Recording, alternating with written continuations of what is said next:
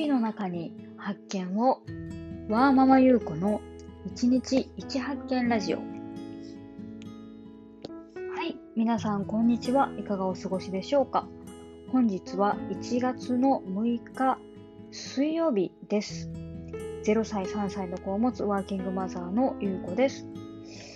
えーとですね今日、えー、はですね私はえ、産後心ケア外来の診察の日でして、公認心理師さんに、え、育児の話をしに病院に来ています。で、診察が終わりましてですね、今、えー、バスを待っている間なんですけれども、えっ、ー、と、先ほどですね、娘、えー、に授乳をした後に、あの、うんちをどうやらしたらしく、えー、うんちを変えていたらですね、抱っこ紐だったんで、うんちが爆発してて、後ろのお尻から漏れてました。それで服が、えー、肌着と上の服と両方汚れてしまって、えー、替えを持ってきてなかったので、今はですね、アウターの、あの、モコモコの、あの、服があるんですけど、それ1枚で直に、えー、1枚で着てます。ちょっと申し訳ないなと思いながらも、あの幸い今日はあのそこまで寒い日ではなかったので、早くお家に帰ろうと思います。そう娘は今、目の前で授乳しながら寝ました。はい。で、えー、本日の一発見なんですけれども、ズバリ、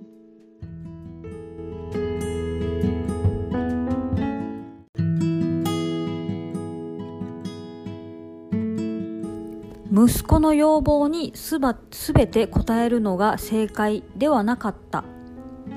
というお話です。はいえー、っとですね、今日の産後心ケア外外来で、えー、心理師の先生と話題に上ったのがですね、えー、まあ、私の、えー、悩みなんですけれども昨日ですね息子にまた怒鳴ってしまったんですよね「こら!」って言って。で何があったかっていうとえー、っと夜に夕飯を食べた後に、えー、私が何かこう書類に書き物をしていました、はい、で大事な書類だったんですけれども息子がですね、えー、私の相手をしてほしくってその書類を、えー、机の上から下に引きずり下ろしてですねでその書類を踏みつけてこうぐちゃぐちゃにしてたんですよね。でその後に「僕のこれ食べて」って言っておままごとセットのお皿の上に、えー、乗っけられたあの偽物の食べ物とかをですね、えー、私の机の上に置いて「はいこれどうぞ」ってやったんですよね。で私は、えー、大事な書類を取られてかつ足で踏みつけられてぐしゃぐしゃにされたんで頭に来てしまって「まあ何やってんの？やめなさい」っていうことをですね、まあ、こんな冷静な口調ではなくってあのー、怒鳴ってしまったんですよね。で、えー、これあやばいめっちゃ私今頭にきてるわと思ってそういう時は私は、えー、いつも取る対策がその場を離れるっていうのをよくやります。で、えー、テーブルの向かいに夫が座っていたんで、え、もうあのとりあえず息子放置しといていいかなと思って「あごめんちょっとはけるわ」って言って、えー、さっと私は無言で。えー、別の部屋に行きました、そうそう。それ以上また怒鳴ってしまうと思ったんでとりあえずその場を離れるっていうことをよくしてます。で自分の部屋に行ってしばらくあの頭に血が上っているのを落ち着けようと思って、えー、しばらく自分の部屋にいたんですよね。で、えー、息子が、えー、私の部屋にですねあの「ママごめんねさっきは」って言って謝りに来ました。でいつもそういう場合夫がですね、えー、ママに謝っといでって息子に声をかけて、えー、息子は私に、えー、あごめんねと言いに来るっていうのがあ常なんですけれども昨日はもう相当私が頭に来てしまっていて何がよって言ってですね、え本来はこちらもあの怒鳴ってごめんねって言うべきだったんですけれどもその言葉もなくてですね私が何がよって言ったんですね。で夫は、ま、あ夫じゃない、えーと、息子はまた無言でリビングに戻っていきました、うん、でその後しばらくしてから、えー、私も冷静になれたんでリビングに戻っていったら、まあ、何事もなかったかのように「ママ」って言って、えー、息子が私のところに来て、まあ、そのままことは済んだんですけど昨日のあの怒鳴ってしまった一件はどうすべきだったんだろうかと少なくとも怒鳴るのはやっぱり良くないなと思って、えー、その話を今日公認心理師の先生にしました。でしたらですね、えー、あなたはどうしたらよかったと思っているのかっていうふうに質問を受けたんですね。で私は、えー、一番ベストなのは、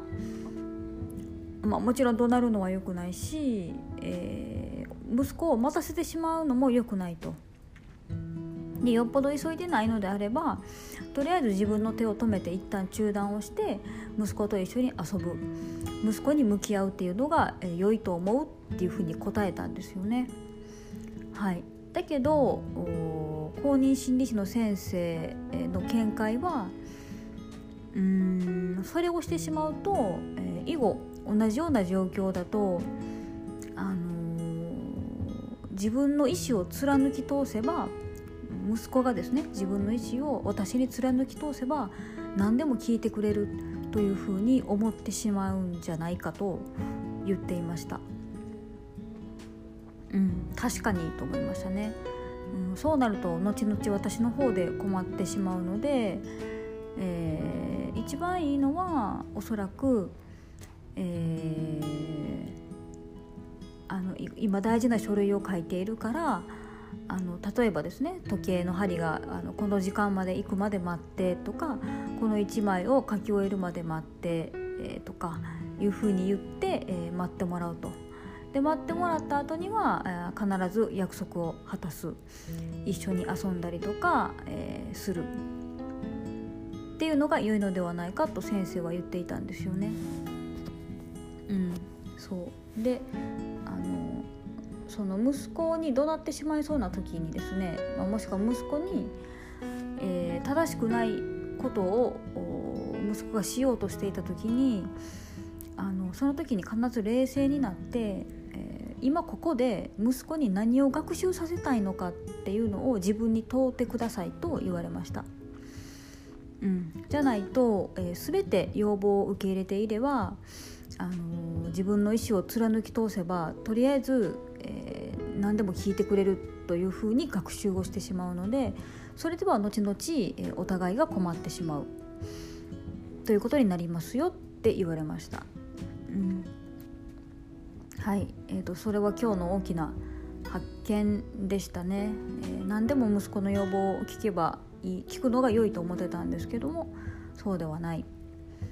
何を、えー、息子に学習してほしいかっていうのを、えー、今一度冷静に問うて、えー、そのように対応する。そうするともう3歳なので、えー、次からはあ同じように待とうと。で待てば、えー、ママと一緒に遊べるというふうに学習をしますということなんですね。あの有名なマシュマロ実験っていうのがあると思うんですけどあの目の前にマシュマロがあって、えっと、1分経ったらそれが2つに増えるから、え1分待ってくださいっていうテストがあるんですよね。それでそれでまあ待てる子と待てない子がいるっていう実験なんですけど、うん、そのようにその学習の機会を積み重ねていくとマシュマロ実験でいうと待てる子に育っていくっていうことなんですよね。うん、でした。えー、なので次からはですね、えー、まああのイラッとした時にその場を離れるっていうのは確かに有効な手段で別に間違ってないんですけどただ息子が謝りに来たのにあのこちらこそごめんねっていう言葉がないのはあまり良くないかなということでした。はい、なので次からもしイラッときたらですねあの席を外したり外した後にもあのこちらもごめんねって謝ったりとか、うん、あとは、えーと、息子の要望を全て受け入れるのではなくて、えー、あと何分待ってねこれこれするまで待ってねっていうことを冷静に話をしてで必ずその後に約束を守るっていうのを積み重ねていきたいなと思いました。はい。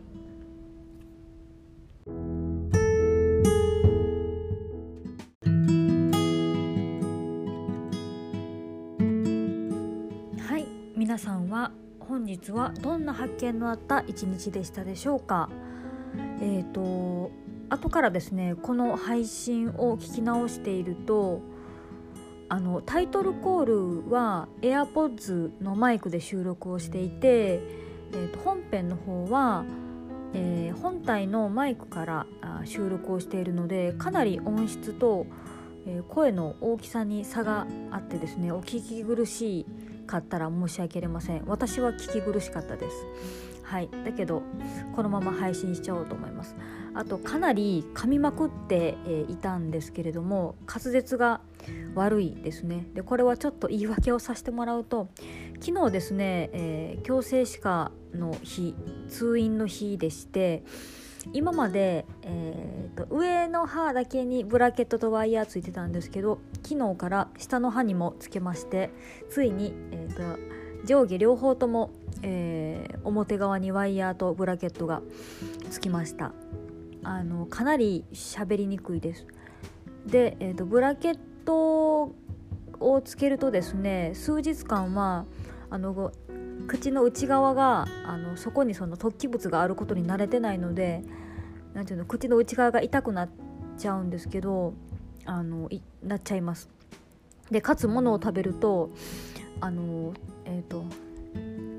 よく口の中を噛んでしまいますね。はいただ私は口内炎が、え、よくできる方ではないのであの口内炎ができて痛いっていうのも聞くんですけど私はそこまでじゃなくてですね前回上の歯につけた時は数日間は口の内側が当たって痛いんですけどもう人間の適応能力すごいなと思うのが3日ぐらい経つとその当たってる部分のあの口の中がですねあの皮が分厚くなってきて対応するようになるんですよね。あのヒール履いてると足の裏の皮が厚くなるみたいに。で3日ぐらい経つとそんな感じで適応してくるので慣れるんですけど、えーと、下の歯のブラケットとワイヤーは昨日つけたところなんでまだちょっと痛いです。でかつ歯も、えー、動き出してるのでちょっと痛いですね。あのー、子供と遊んでてガンって子供の頭が口に当たった時に歯が歯に当たってジーンってなる感じがあると思うんですけどあれが常にあるっていう感じで食べ物を食べると割と痛めです。はい。でも全然耐えれるレベルですしこれで、えーと、歯並びが綺麗になるんならいくらでもやるっていう感じです。はい。ということで、えー、皆さん風邪などひかないようにしてください。私は今から息子のお迎えに行ってきます。はい。